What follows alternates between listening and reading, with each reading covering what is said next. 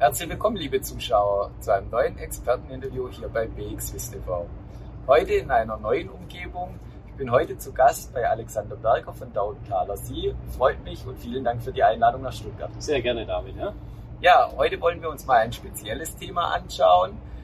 Alexander ist als Asset Manager auch ähm, Indexberater ja, was kann man sich als äh, normaler äh, Kunde oder Investor unter Indexberater vorstellen? Ja, also der Fachbegriff ist Indexallokator, Indexberater. Ähm, was, wozu braucht man einen Indexberater? Weil man kennt ja die ganz normalen Aktienindizes und es gibt natürlich Indizes, die sind ganz einfach gestrickt. Also ich sage jetzt mal die 30 größten Firmen eines Landes.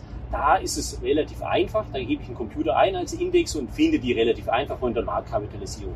So, jetzt gibt es aber auch Indizes, die haben ein Regelwerk, das besonders ist. Das kann eben ein, zum Beispiel ein Themenschwerpunkt sein ähm, oder auch Nachhaltigkeit, Umweltschutz, was es alles da für Themen auch gibt.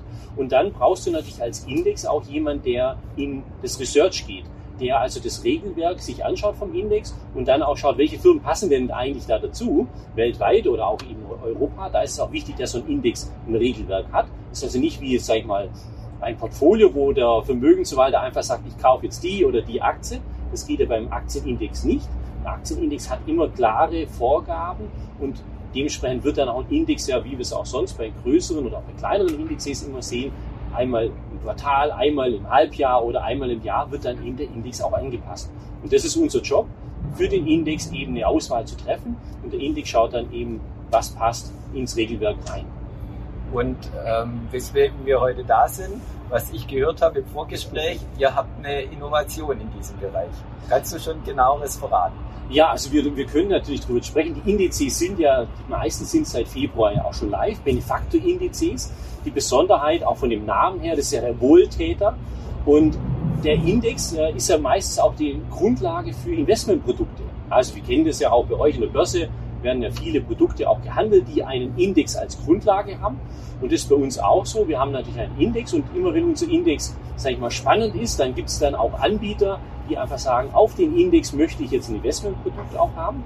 Und wir verpflichten dann aber den Emittenten, dass er 10% der jährlichen Einnahmen dann an eine gemeinnützige Organisation spendet, die zu dem Indexthema passt. Also als Beispiel, wenn wir jetzt äh, einen in Deutschland gibt es den schon, einen veganen Index haben, dann geht dementsprechend das, die 10% Spende, gehen dann in die Albert-Schweitzer Stiftung.